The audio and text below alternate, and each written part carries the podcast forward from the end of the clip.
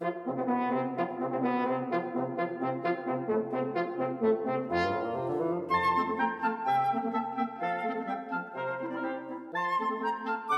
久前，Netflix 上了那个大卫芬奇的新片《Mank》，那我去看看我周遭的人，很多人其实应该是文青，或者是说他是大卫芬奇的影迷程度，或者是非常欣赏他的。以前电影可能都会还蛮注意的去看，然后这个新片的《曼克》就是他直接翻的《曼克》啊，就是 Mac，然后怎么讲的人很少，好像没什么人在看啊，因为我发现了应该跨。然后可能当然就是有一些感想啊，或者说其实曼克讲会少一点，比较多可能还是会回到一直以来我对大卫芬奇这个导演的一些创作的一些想象，或者是我自认为很主观的一些认定跟认知。曼克这个名字哦，他是怎么来的？曼克其实是从一个编剧家，他的名字就用中文来说好了，他叫赫尔门哦，他名字叫赫尔门。曼克维奇，这是一个电影编剧。曼克这个名字从他名字里面抽取出来，大家可能会叫他曼克。那他是谁？以前有一部呃会被誉为影史至高无上的经典之作叫《大国民》，他是这部电影的编剧。大卫芬奇的这部《曼克》呢，他讲的其实就是这个编剧他在编写《大国民》这部电影的剧本之前所发生的一件事情。然后之前发生的事情，他是怎么去去表述？有一部分是他正在写这个剧本的那段时光，然后他在搭配着再往前几年，就是他的一些人生历程，那可能用来做一些呼应跟对照，去解释为什么他在写作的这个新的剧本的过程，他会是目前这个状况，然后有可能也会暗示的更往之后接下来的事情。那这个电影当然是一个真实的人生事件去写的哦。曼克这部电影的编剧呢，应该是大卫芬奇的老爸哦。如果记得我搜寻的知识没错的话，就是当初他老爸写完这个剧本也没拍成，然后一直到呃最近这段时，就是这几年，大卫芬奇进那个控制之后，他再把它拍成电影。Netflix 可能也愿意出资拍这部片。在我录这段之前呢，其实网络上的影评还没特别多。我刚看完的时候，还一一篇都还没有。现在如果用 Google 搜寻，可能已经出现了大概两篇、两三篇哦。这些目前出现这两三篇呢，其实他们还蛮尽责的去把一些人物的关系、当时那个时代历史发生的一些事情，去做了一些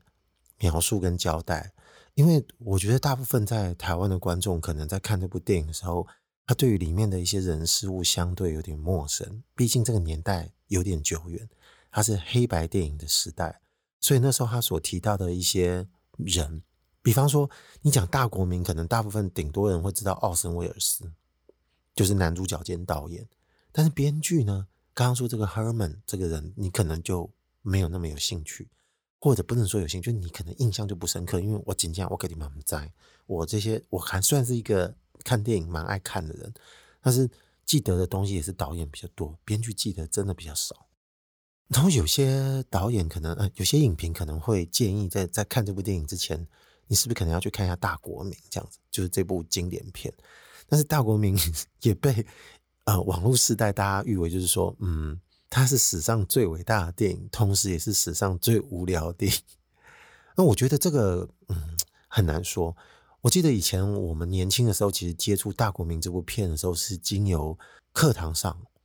专题老师在讲解一些电影跟影像事情的时候，他特别重郑重的介绍《大国民》这部电影，然后他一些电影里面的语言、画面的构成跟一些手法。他去告诉我们说，在当时那个时代，这种叙事方式、这种画面呈现都是非常划时代的事情。也许有可能，我们现在在看电影的时候，很多事情它表达的一些技法，它呈现的一些氛围跟画面，可能都已经不是我们现在还会津津乐道，或者是觉得很了不起的。呃，我离题一下说一下，就是有一个经典的片叫《波坦金战舰》。《波坦金战舰》这是一部。一九二零左右年代吧，哈，苏俄的一部黑白无声片，爱森斯坦的电影，它讲的是对不起，我就先不讲大国民哦。他讲的就是一个波坦金是一个战舰号上面的士兵哦，他不堪长期受到压迫跟凌虐，所以愤而起义，就把那些军官全部丢下海。这是一个算是革命行为，对不对？然后这个此举就沿的，就是得到黑海沿岸那些港口城市，他那个是奥德萨吧？哦，居民鼎力支持。这个应该是在维基上看得到，我就稍微把这个东西讲出来。沙皇就调动，因为他就是一个动乱的状面状态嘛。沙皇就调动更大的军力，对当地居民进行了大屠杀。最有名的一个名场面，就是在于说，有一场戏是在奥德萨的一个大阶梯，沙皇哦在残杀这些人民的时候，发生的场景就在那个室外的一个很大的阶梯上面进行。然后这段情节其实，在史实上是没有发生过的。但是那一个场面变成了一个影史的经典，因为他做了很大量的剪辑。你说剪辑是什么意思？他们说蒙太奇。这个蒙太奇手法是怎么样？他是一会儿拍这些很残忍的军官开枪的画面，然后一方面又在拍大量的人在阶梯上面奔跑状态，然后一会儿又剪接到有人中枪，还有一些特写。其实你可以想象，在早期电影发生之前。其实你很多人没有想象到很多种叙事方式，所以你并不知道我要看懂一部电影的时候，它有什么样的开发方法。以前可能最早我们在看电影，它几乎就是一个镜头跟着人物拍头拍尾，然后把一件事情拍完之后呢，它再进行到下一个故事。所以它通常在描述事情的方式的时候，都是在一个画面里面。移动这个画面，或者是不移动这个画面，表演者在里面一气呵成的把很多事情给陈述完毕。这个是我们这个年代人没有办法想象的。就是以前在那个时代就觉得电影大家就是这样拍，还没有人想到电影还可以怎么样拍的时候，这部电影的蒙太奇手法，就像我们现在说的剪接，它算是一个被认定为说它是一个很华丽、很密集、很快速的剪接。没有想到，其实这样子大家也能看得懂。而且原来在当下那种临场感，你会知道一件事情的发生原来是如此的有趣，也不能说有趣啊，因为故事的题材其实那时候是在讲一个屠杀的场面，但是以创作的结果面而言，就是它达到了一个前所未有的高峰。大家都想说，哇，看这电影可以这样拍啊！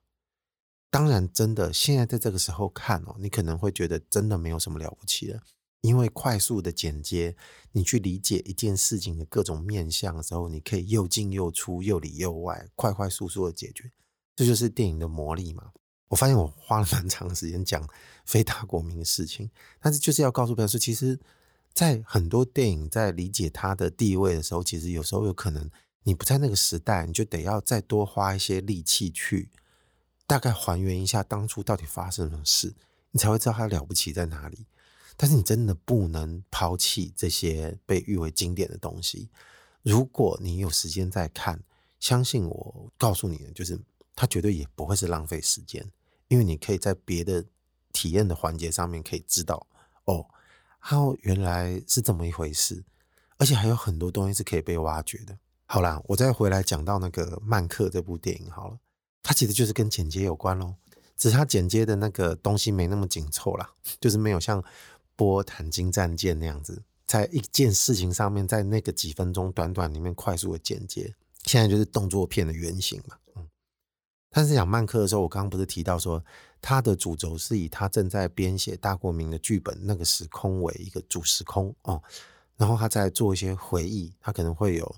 倒带的情形，在讲往前几年发生的事情，可能他在美国那些电影公司，在米高梅跟那些老板之间，可能一些政治理念可能也有不同啊什么的，然后种下了一些嗯之后会产生一些冲突的的因子，或者是他后来写作的一些契机，然后他可能本来不愿意署名编剧的，后来为什么又愿意署名编剧？呃，因为那个时候在美国那个年代。大片长单应该是派拉蒙跟米高梅，现在米高梅稍微比较式微了，大家可能看到狮子吼那个片头的几率已经越来越少了，可能只剩你在看那个零零七的时候可能还会出现啊。现在其他大片它确实现在已经比较没有那么那个了。但是在二零年代的时候，米高梅算是很呼风唤雨的一家电影公司，在那个好莱坞那个时代，所以那时候其实大家都不大愿意去得罪他。曼克这个主角就是曼克本人，他当初就是因为自己本身，他是一个很有才华的一个编剧啊。电影里面的塑造，那个盖瑞欧德曼演的非常好。那他就是因为个人非常个性，所以可能有些政治理念跟那个米高梅还有这些大片厂的老板的那个政治理念是相左，还不怕得罪他们。所以在这个情况下，他们可能其实更多条款，就是以前的那些演员或者是编剧，他们更。会跟电影公司跟着走，就等于说他都只演这个电影公司的电影，他不会跑到别的地方去。所以当初他在写《大国民》的编剧的时候，就已经说好，就是他不署名。然后奥森威尔斯也跟他达成了这个协议。但是在后期电影里面，其实是有演到曼克本人，就最后他决定要署名，他要决定跟奥森威尔斯讲这件事情。奥森威尔斯就很激动了，就说：“干，你真的假的啊？你真的决定？”你这等于就是跟这些老板杠上了，你让他们知道你决定要吃里扒外嘛，就他们一定会觉得说你可能怎么还帮别的电影公司写，因为当时《大国民》这部电影的电影公司并不是米高梅。那我觉得这部电影当初还有一个契机是这样，就是为什么他会写曼克？如果大家还记得当初历史事件的话，嗯，《大国民》这部电影当初疯狂的入围了九项奥斯卡奖，然后最后。只得了这个最佳编剧，其他最佳导演、最佳影片什么全数都摃龟。所以那个时候大家觉得一个经典，然后在那个当时的时代，他在那个奥斯卡并没有得到他该有的一个荣耀，是一个蛮大的遗憾。但是也因此帮他添上了一个更传奇的色彩了哦，就说可能大家现在我们后代的影迷就会觉得说，干果然啊，那年代人都不懂啊或什么的。但这些东西可能都会是。当初大卫芬奇会拍这部电影的一个切入方式，然后如果你再仔细看一下这部电影，它是在 Netflix 上推出来的。大卫芬奇这导演其实以前拍很多电影，其实大部分都是跟主流的大大电影公司合作。嗯，他第一部电影是《异形三》嘛，但是在这个之前他都拍 MV。我们以前看过很多很棒、很经典的 MV，都是他拍出来的。好比说我那个年代，George Michael 有一个很有名的 MV 叫《Freedom》。那时候，George Michael 自己本身没有出现在这个 MV 里面，是所有的那些 model 在里面。那时候的 super model 了，就是男 model、女 model 全部都出现在里面，然后对嘴唱他的歌，然后那个风格画面做得特别经典。好比说，还有一些很很有名的一些 MV，马丹娜很多 MV 也是他拍的哦。但之后他就在走向电影这这一圈，然后走得非常成功嘛。第一部电影可能就是《异形》，没有没有。没有评价特别好，因为前面两部可能被誉为太经典了哦。但是他从之后接下来的第二部电影、第三部电影，什么《火线追缉令》什么，大家就开始觉得说，看这导演很厉害，拍的电影都很重大家胃口，然后有很多新东西，有一些新的叙事方式这样子。所以说，他这部电影难免会被大家会外侧就在猜测说，嗯，外界就在猜测说，他是不是其实在。电影之外的世界，他正在对照着里面正在诉说一些事情。比方说，他在拍曼克这件事情，可能 Netflix 就愿意帮他出资。我没有做太多功课，只是我看到了有人在做这部分的预测。但是从刚刚讲到现在，我觉得我大概就是点到为止就可以了。我其实更多的还是 会回到网络上的芳龄在看事情上面时候的一个点。那其实我一直以来对于大卫芬奇的电影。都是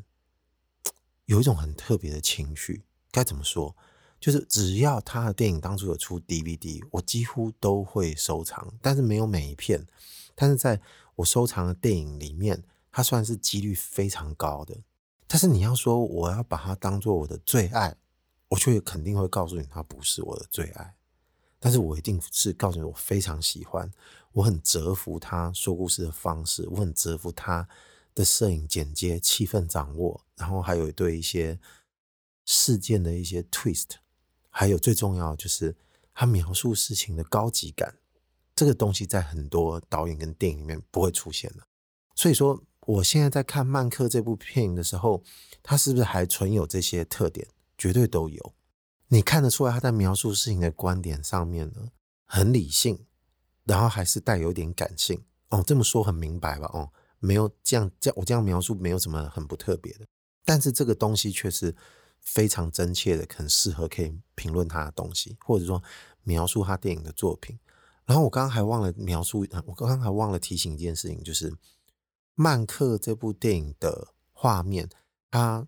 模仿了当时的电影的状态。当时的电影都还是刚开始，电影有声哦，以前都还是默片嘛哦，然后现在是黑白，还不是彩色，所以那个时候的画质跟收音，还有那个剪接那个声响，那个时候电影的特质，它完完全全的呈现出来。也就是说，里面的人说话大部分都是有回音的，因为当时收音的特质都是这样子。然后黑白画面也就算了，它的黑白可能都还会有那种底片冲洗的感觉。它在画面呈现上面，可能有些地方特别的暗，有些地方那个对比的亮度、曝光的情形特别的不同哦，就跟现在电影比起来比较不同。它就忠实的呈现以前那种电影呈现的一些氛围，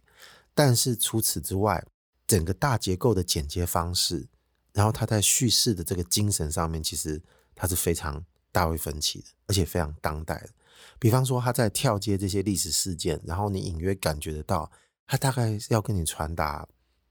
他要形塑这个人所传达出的一个信息，半传记电影，半透露出这个创作者自己本身可能在想象的一些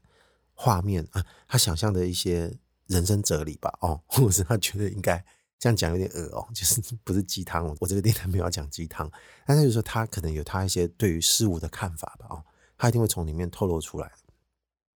那看过他这部电影啊，看过曼克这部片的人，可能第一个直觉可以联想到对比，就是他在几年前拍过的那个社群网站，讲的是 Facebook 的创作，讲的是 Facebook 创始人的这个马克佐格伯，我不知道这个名字，反正 anyway 就是他的他的这个传记电影的故事。我非常喜欢社群网站，这也是在我收藏的 DVD 里面看到。然后他有太多名场面，然后剪接也非常的快速。但是快速的剪接之余，它又可以让角色变得很立体，不会变得很苍白。等于说，他都还有他自己的一些特质能够留下来。这部电影也是，曼克也一样，而且在里面有很多演员在里面得到很好的表现。比方说，有一个美女演员叫亚曼达·塞弗瑞哦，她以前可能被大家比较容易定位为花瓶啊或什么的，以前演什么血红帽什么的哦。但他在这部电影里面的表现真的非常好，你会感觉到他应该是有机会可以入围奥斯卡，而且他要是真的拿奖的话，我都不意外。所以代表你可以知道说，我觉得他的表现，我认为他的表现有多好。但在大卫芬奇的电影里面啊，就是其实演员很容易都可以得到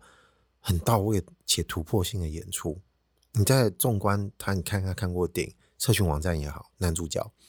就前不久前他的上一部电影《控制》，英文片名叫《Gone Girl》。你知道那女主角也是演得特别好，就是很多他的电影里面，就是其实如果电影的品质有所坚持，他又必须围绕着主人翁的的一些性格去开展很多剧情的世界的时候呢，大卫芬奇不可能会让他的演员演员演不好，因为他的演员是非常重要的环节，他的表现是必须一定要达到某种水准才能匹配得上他这部电影的。但幸运的就是他没有。在让演员的出现品质上面有出现过不匹配的状态，都匹配的挺好的。然后他这部电影里面还有一些蛮特别，就是他之前在电影里面说出一件事，比方说以前旧片都是用胶片在剪接，那 maybe 有一些剪接点的时候，他可能会在那个胶片上面故意做一个做一个画圈的记号，所以在电影里面播映的时候，你有时候以前在看旧片会发现它上面有一个。圈圈，他可能用来明显的告诉别人说，这是一个剪接点，但在曼克里面呢，他给你的一个暗示就是说，这个圈圈出现的时候，就代表这是一个重点的出现。那他借由台词里面说的一件事情，让你自己在观看的时候得到这部分的暗示连接，那你可能就会猜到后面如果开始有圈圈出现的时候，你就特别要去注意到那件事。但是这个记记点这个东西，其实这个手法呢，其实他在以前在斗阵俱乐部的时候就玩过类似的东西，只是意义会有点不同。但是从我观众的角度上，我就会发现，就是大卫芬奇他仍然是 他那个大卫芬奇，就是他很他仍然是会善用一些非古典的叙事方式或者是手法去传达，或者是去让我们观众体验到一些非非古典的东西。这个手法，这个动作，你就会觉得，嗯，一般人可能会觉得还蛮特别的啦，应该这样讲。就尤其是在一个模仿成一个旧片的这个形式的时候，它让某些元素出现的意义，可能跟我们平常理解倒影的方式会有点不一样。但我还是要回到刚刚讲，他在剪接这些旧事情的片段，来来往往、来来往往交错的时候，去陈述一部电影的一个模样。社群网站的特点就是这件事。它是以两个官司在诉讼的时候，再搭配他以前所发生的事情的，从事件刚发生，然后一直到回到接近到这个法庭的场面的时候，之间到底发生什么事？他用很多剪接的方式，让电影非常，让电影显得非常精彩。所以本来可能会觉得这是一个很无聊讲事情的电影，他就在讲一个人的一生，不知道为什么哇，他妈的怎么会这么好看？他就让这些事件。用这些交错的剪接，让你可以得到很大的跳跃的乐趣。看的人在跟导演之间，你可能就会达成一种默契。我们彼此都会觉得，干，我们两个都是聪明人，我们都是明白人。这是我觉得看他电影里面得到的最大乐趣。倒不是在讲看故事本身说得多精彩，但这是必然的。我觉得最有意思的是，在于看他的电影的时候，你总感觉到会有这种感觉。在看曼克也一样，我觉得最大的感觉就是在于，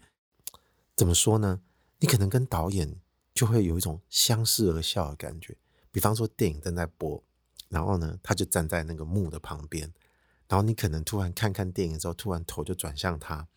然后你就跟他点点头，然后露出一个很意义深远的微笑。然后可能还会举杯跟你致意，点点头说：“嗯，我就知道你懂。”这是跟他这个电影产生关系最强烈的点。我觉得在很多导演的跟观众的关系的时候，并不会构成这种画面，但我觉得他会。但也因此可能会有一个问题，就是说理解他的电影的人，他必须要某种知识水准跟品味，或者是他必须要理解某种美学的控制，他才能。享受到他电影里面有很多精髓的部分，但是这件事情可能其实我我我觉得可能不是那么多人会特别去理解到。我觉得他其实从演到现在所有的电影都一样，只是曼克可能越来越隐晦。相较之下，比方说《斗阵俱乐部》，它的题材太酷炫，所以。在年轻世代跟这部电影的距离的时候，大家的那个同温层，它那个紧密程度会超级强，因为那个时候可能会认为说，干嘛的这部电影那么经典、超酷，就是讲神片之类的，很多类似这种东西。也就是说，所以我跟这个电影穿越这部作品之后，跟创作者达成这个默契跟关系的时候，他就是有点像我刚刚在描述他电影的性格。他在理性的状态下，其实他还有在控制这些非理性的部分。非理性的部分，也就是我为什么会常买很多他的 DVD 的原因。但是你说为什么我没有很喜欢，是在于说，嗯，我很喜欢他带来给我这个作品的那种着迷的感觉。但是我，嗯，还不至于到没办法，就可能真的没办法真正的。完全着迷于他的电影，但也有可能别人会认为是频率跟 tone 调，你没有完全对，我觉得这有可能。然后我稍微要离题一下，就是也不能说离题，就是我稍微要讲一下他的电影对我而言是有什么样的特性。就今天如果有人要问我说，你到底认为大卫芬奇他是一个什么样的创作者？如果你身为一个几乎看过他所有电影的人而言，你觉得你要推荐他？推荐人家看他的第一部电影是什么？如果你要从这个方式让我去问的时候，呃，我的回答可能会是说：如果你要认为你要告诉我什么最能代表我认为大卫芬奇这个人的这个他的电影创作的精髓，我可能不会先推荐某个特别的电影，我可能会先请你去看一部电影预告片，是龙纹身少女的初期的预告片。好莱坞电影的预告片常常都会分两个阶段。后来越来越复杂，就是叫做 trailer 跟 teaser，就是两种不同的字。teaser 通常都是比较短的，trailer 会比较长。然后通常 teaser 会在电影上映前比较久的时候初次披露，让大家在电影院看到的时候会对这个电影产生兴趣。然后这个预告片通常比较短，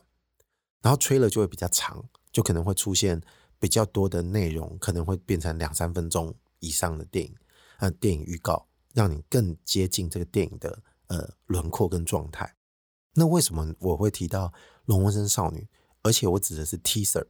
大部分很多电影在行销上面或者是预告片上面，有时候导演是不碰的，或者是说他跟电影公司签约的时候，其实他们说好这个行销方面的事情，包含预告片，这个交给他们电影公司的安排，他们有别的团队，他们会用他们的方式去让别人认识这部电影，或者是会做一些行销。所以为什么会有很多人会抱怨说，干那个预告片比较好看，或者说预告片跟真实电影差异很大什么的，这可能都是有经过一些计算的了哦。但是我为什么要提到它？这个预告片会是一个精髓，因为当初他们在拍《龙纹身少女》这部电影的时候，大卫芬奇跟电影公司其实是有是有签约的。他有说他要完全的掌控这部电影的行销，等于说他的露出、海报、预告片什么，全部都是要经过他的同意，且或者是他自己来的。龙纹身少女的 teaser 呃很短，好像才一分钟吧，还是一一分半钟，全部都是大卫芬奇自己剪出来的。这个里面呈现什么样的内容呢？嗯，并没有出现像以前电影最长，他电影为人津津乐道，就是很多电影它的开头的字幕，从《火线追星》开始就被大家常常用来称赞，就他的开头电影做的动画或者是什么做得很好，跟那个没有关系。他做的是大量的画面片段剪接，所有的画面出现的时间都超级短的，每个画面都不到一秒钟，他就快速的啪啪啪啪啪把所有的东西剪接完。我那时候看到那个预告片的时候，感觉看被撩拨起来那个感觉说，哇，这部电影感觉太有什么了，好强！但是你根本就不知道他到底要告诉你什么事，就是他电影里面有很多。很棒的一些画面跟 moment，他把很多这些 moment 全部都剪在一起，然后这部电影就结束，呃，这个预告片就结束了。所以你可能会对电影产生很多想象、跟好奇、跟预设。你可能会觉得，哎，这好像有很多很严重的事，然后里面的人呢，你好像就很想要搞清楚到底他是发生了什么样的事事情。接下来可能下一个问题就是说，那如果是这么多画面的陈列，为什么会是你认为？他的入门，而不是看某部片。你叫我看短短的几分钟的电影，我认为他的电影体验最终带给我的感觉，其实就跟这个预告片超级像。有些创作者他在延展出整部电影的时候，他一开始心中那个核心，到最后延展出来那个路径，每个人可能都不尽相同。我看了很多他的电影的时候呢，我为什么会提这件事？好，我先这样讲哦，是因为我在看曼克的时候，其实他有。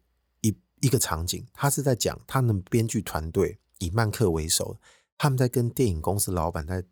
堆砌一部某一部他们认为可能是一部可以先被开发的电影。他那个电影公司老板算是口头上的报告，他们就在讲说，嗯、会有哪些画面，会有哪些桥段，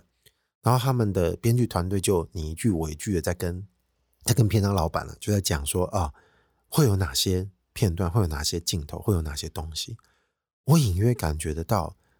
他现在要呈现的这件事情，跟大卫芬奇其实真正要去告诉别人，在拍电影这件事情，隐隐约约，我认为这个精神性是重叠的。有些时候，如果别的导演在拍这个场面的时候，也许你会感觉到他可能并不认同，也或许是说，你今天如果问大卫分析，他可能表面上也不见得会跟你说他认同拍电影的方式是如此讨论起来的，但是也许有可能，我认为事实上是如此。在我认识的他，我觉得他是这样。有些导演可能会告诉你，他构筑成一部电影的时候，他是由某一个画面开始展产生的。比方说，以前听过张作骥他拍一部电影叫《蝴蝶》吧，他好像说他当初会拍这部电影是，他想象一个画面，好像是在山谷里有很多蝴蝶，然后有一个男人在里面怎样怎样的，这是他想象一个场景。从此他慢开始蔓延出这个故事。也就是说，我会认为说，从一部电影最后看完的时候，它无非都是为了要成就那个画面所延展出所有的事情。嗯，可能我一开始这个室内只是为了桌上的那一束花，我开始就要延展出那个花瓶、桌子、周围的地板、墙壁、光线、画面，阴天还是白天，所有的事情慢慢就把它给堆积起来。这是一个很迷人的一种建构电影的方式。大卫芬奇的电影常常会让我有这种感觉。为什么我会说那个预告片会是很精髓的东西之一？就在于说，其实他大量的制造了很多很棒的东西，然后这些东西呢，它需要被串联起来，因为也许有可能它不见得适合在同一部电影里面。所以说，有时候如果它是全然原创的事情的时候，它的模式可能会停留在某个很经典的环节，或某某一两个很经典的场景，或是就一个。那如果今天如果我是一个导演，我阅读的是一个别人写的剧本的时候，我脑中我脑中接受这个信息，我开始才会产生很多自己开始延展出来的，凭借自己的很厉害的想象力，想象出很多很棒的画面跟场景。我认为在他在阅读这个《龙纹身的少女》这部电影的时候，其实他已经延展出很多画面，然后这些画面都极其的精致跟棒，然后那些气氛都超级高级。我认为在某些本质上哦。把这些故事跟环节串联起来呢，它也只不过是一个接下来必须要做的事情罢了。但是《龙纹身的少女》呢，刚好它是改编自瑞典一个很有名的本来就有的小说，也就是说，这些串联的工作，呃，这个工程其实不需要真正去做。但我不是要跟陷入一个辩论说，难道不用编剧吗？一定还是要，对吧？还是要写的。就如何去串这些东西，都还是一个大工程。但我意思是说。主干在串联这些人事物的关系，跟最后可能啊，可能有一些凶杀案，那凶手是谁？这些东西其实都不会改变。但是他要接下来要做的事情，他还是仍然是要去串接所有可能的。比方说，呃，今天呃，女主角可能是在呃图书馆里面，或者是在企业的资料库里面查某些人的背景资料，画面是在那个库里面，可能有一些投射灯啊，很暗啊什么的。那他要怎么从这个地方到那个地方？这个东西是他开始要去串接的工作，这是他一定要做的事情。但是首先，他一定会对某些事情很坚持，就是他那个画面要怎么拍，走位要怎么走，这个东西我相信他一定很早就很清楚，因为他很清楚，他知道他要呈现某种氛围的东西，然后他要再让这些氛围很合理的串在一起。看完那个预告片的时候，我会觉得最棒就在于说，他把一些真正要串联工串联的工程的东西，他都直接把它截掉。就其实如果真的要领略这些事情的时候，我是一个还算有点想象力的观众的时候。我自己可以去把那件事情给做完。如果把这件事情做完的时候，其实我已经得到一个至高无上的体验，因为我觉得我已经大概就算全部都猜错也无所谓，你知道吗？它已经是在某个程度上，我就是要体验那些东西片段的氛围，那个东西带给我的震撼跟那个嘎铃顺，甚至发麻的感觉，这个东西都已经达成了。除非说我需要的是一个更按部就班、更重视仪式性的东西的时候，我可能。会进入戏院去看，那当然我我也会做这件事情。所以我进入戏院看的时候，我发现《龙纹身的少女》她其实当初也拿到了奥斯卡最佳剪辑，代表她的剪辑的成就是被大家至少被大部分人所认可的。但是我也发现到一件事情，就她在这部电影里面剪接的是节奏也是特别的快，因为她的快节奏也刚好可以容许让这种方式去解决掉她这部电影是因为从小说改编。有很多故事环节要交代的一些难题，所以它的节奏几乎会让你觉得它是很均匀的，你不会觉得有哪些地方特别拖得特别久，哪些地方特别快。我会整体看完这部电影的感觉，它很均匀，均匀到就像那部预告片一样，它每个都是哒哒哒哒哒哒，一个一个画面就这样过去了。那我刚花很长的时间在讲这，在讲这一段，其实无非其实是为了要说。他的电影会让我觉得，他有很多东西的本质都是在陈列东西给你看，他都是呈现、呈现、呈现、呈现。就像他在曼克里面那些编剧，我再回到我刚好漏掉，就是这些编剧群在跟老板在讲的时候，他讲的都是一个场面、一个场面、一个场面、一个场面，或者说一个画面、一个画面、一个画面、一个情节。但是事实上呢，这些画面之间到底有没有一个完整的故事串联呢？他其实，在这个场景里面的人在说这件故事，你会发觉他们认为这件事情不需要，他们甚至认为最重要就是在那些环、那些片段的体验上面有没有让观众被击中。至于剩下那些东西，它就是一个工程性的东西，我能把它串接起来合理就好了。这也是从我觉得某个世代在理解很多创作的环节的时候，可能会产生的一些特质。所以在某个程度上，我可能会有一个很主观，也许是一个错误的结论哦，就是大卫芬奇是年轻人，即便他现在年纪可能比我大。也就是说，我们刚刚不是还讲到大国民或破胆精战舰，在那个时代，对于电影跟媒体他们所延展出来的世界的方式，我觉得他的思维跟大卫芬奇一定是完全不一样的。但是不代表大卫芬奇不了解我刚刚说的那些早期的电影，他绝对了解。而且我觉得他了解，说明比我们透彻非常多。但是他自己很清楚他自己是什么样的一个人，所以他自己会用他自己的性格去延展出他创作的方式，跟他延展出创作潜意识的世界。所以你在看很多电影，其实都会有点类似，或者你看类像《Gone Girl》，就是《控制》这部电影，剪接也是非常快，它也是几乎没有画面停留特别久的，它几乎每个 cut 每个画面都没有很久，就等于说。哎，不对啊！你可能会问我说：“不对，他可能在某些场景上面，在某个空间里面拍的时间挺长的啊。”但是你可能在仔细回想之下，你会发现，就算是在同一个空间里面，他的镜头还是会换了很多。就他用很多，他用很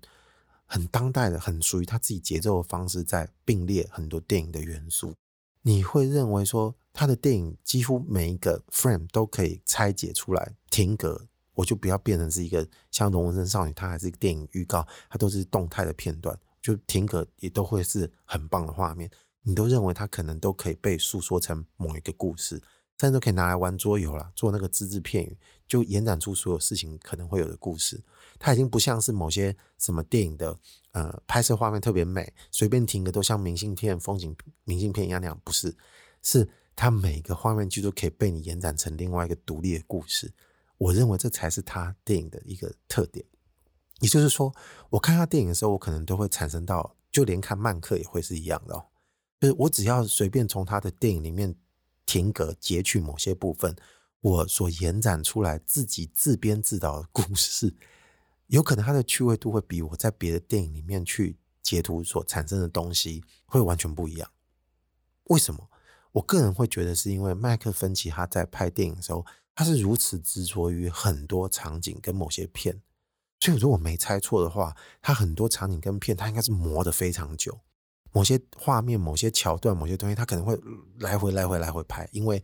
这不是他想象要的样子，他一定绝对不会罢休。因此，我也觉得蛮期待，说他越来越老的时候，他会怎么去去去看待叙事的节节奏了。但是，以看完曼克的时候，我的感想就是。